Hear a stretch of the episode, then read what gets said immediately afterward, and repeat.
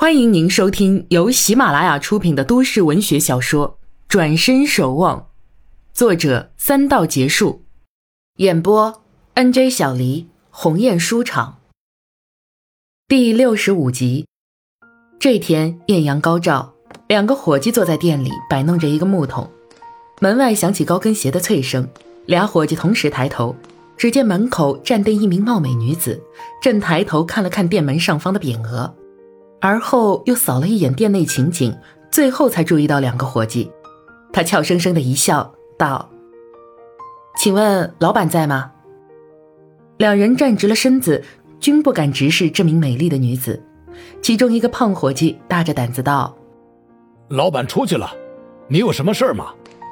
那女子哦了一声，走进来，拉了一张木凳坐下，又朝二人道：“麻烦你们打电话给老板，叫他马上来。”就说我从云南来，有事儿。两个伙计慌忙放下手中工具，胖伙计去打电话，另一人去洗了手，端上一杯茶来。电话那头，陈谷在惊喜地问道：“什么？他说从云南来。好，我马上到。”陈谷的心跳突突的，差点将整个身子都跳了起来。回来了，他回来了，王禅回来了。陈谷不及披上外套，直奔出家门，跳上出租车，心里一直发狂般的笑。这个王禅回来也不讲一声，这样一个惊喜，他怎么能把持住平静？一到店门口，他就跳下车，大步流星的跑进门，果然见一长发女子背朝门坐着。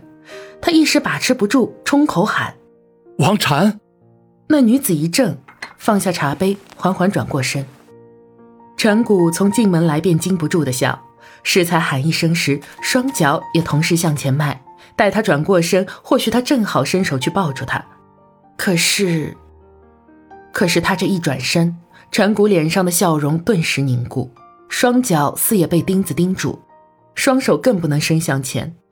他看到的是一张陌生的脸。女子起了身，呆看陈谷片刻，这才笑道：“原来你就是陈谷，跟我想象的倒是差不多。”不好意思啊，没有事先通知，让你误以为是王禅。陈谷低下眼皮一笑，道：“哦，没事儿，没事儿。你……”他又看了他一眼。你是萧？他笑笑，点点头。我明早就回云南，来拿几件王禅的衣服。陈谷心下一沉，原来王禅还不能回来。萧看透他的心思，却不点名，又道：“帮我开下门吧。”陈谷便带萧来到王家。他最近上班时间、午休时都会来王家，下班回家前更是巡视一遍，确认已锁好门窗才放心。每周叫人来打扫一次，故而家里家外倒也干净。萧去楼上王禅的房间收拾衣物，陈谷则独自坐在门外椅子上，心想：该向萧打听王禅的近况吗？萧从楼梯上下来，手里提着个皮箱。他走至门口停下，将皮箱放到一边，坐在陈谷对面道：“那边天气冷些，小婵怕冷，趁我回来就交代我带衣服去。他让我带他看看你，让你别担心。”陈谷笑道：“哦，谢谢。他好吗？”萧眼波一转，垂眼道：“他有时也心急，总想快点好起来，能早点回来。”但是，他更低了头，吁口气才道：“但是要想根治不那么容易，目前还只是初步治疗。非得在那边治吗？其实师傅说最好是保守治疗，得花大力气保养，养很长时间。那有没有可能回来保养？毕竟在家里养总比在外面好啊。”肖看看他。目光又转向大院，深沉说道：“在那里啊，有师傅亲手调养，还有环境不一样。这里有太多的浮尘，而那里洁净清明，了无尘染。”陈谷一愣：“了无尘染？你是说，他住的地方？”萧目光收回，看着他道：“他可能没跟你说起，是怕你多想。他一直住在庵里。”陈谷禁不住直了身子，萧又道：“他真是适合住那样的地方。说到这里，却止住。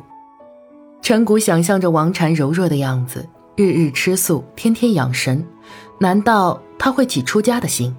他这么一想，不由得心急。他若真有此心，他便见不着他了，他的心便要空了。萧见他神色有异，便笑笑：“那地方对他的身体有好处，不过他一直惦记你的，谁知道哪天他会不会等不及治疗好就跑了回来呢？但是今年他是回不来的。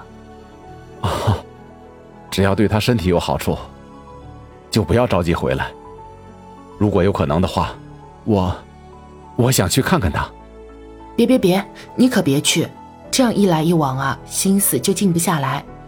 师傅交代再三，不可让他心力劳累，否则就没办法了。陈谷的喉咙被堵住，一时无语，只得默允。萧起身提起皮箱道：“我先回家了，你，你有什么话给他写信就是，写信比见面总好些。他近来心情不错。”他朝陈谷摆摆手，边走边道。你不要送，我这儿啊熟得很。再见。再见。陈谷立住，眼望着萧走远，陈谷双脚酥软，便软倒在椅子上。天气冷得很快，转眼就到了穿大衣的时候。陈谷的生意突然火起来，他做的东西古朴喜庆，正适合年意。年底这段时间来买的人大多是为了送礼，于是他更添加了传统韵味。或加上传统挂饰，或制作传统造型，这使得小店有了特色，知名度猛窜。离过年还有一个多月，很多人已经在安排假期里的事宜，街头也已经有了过节的迹象。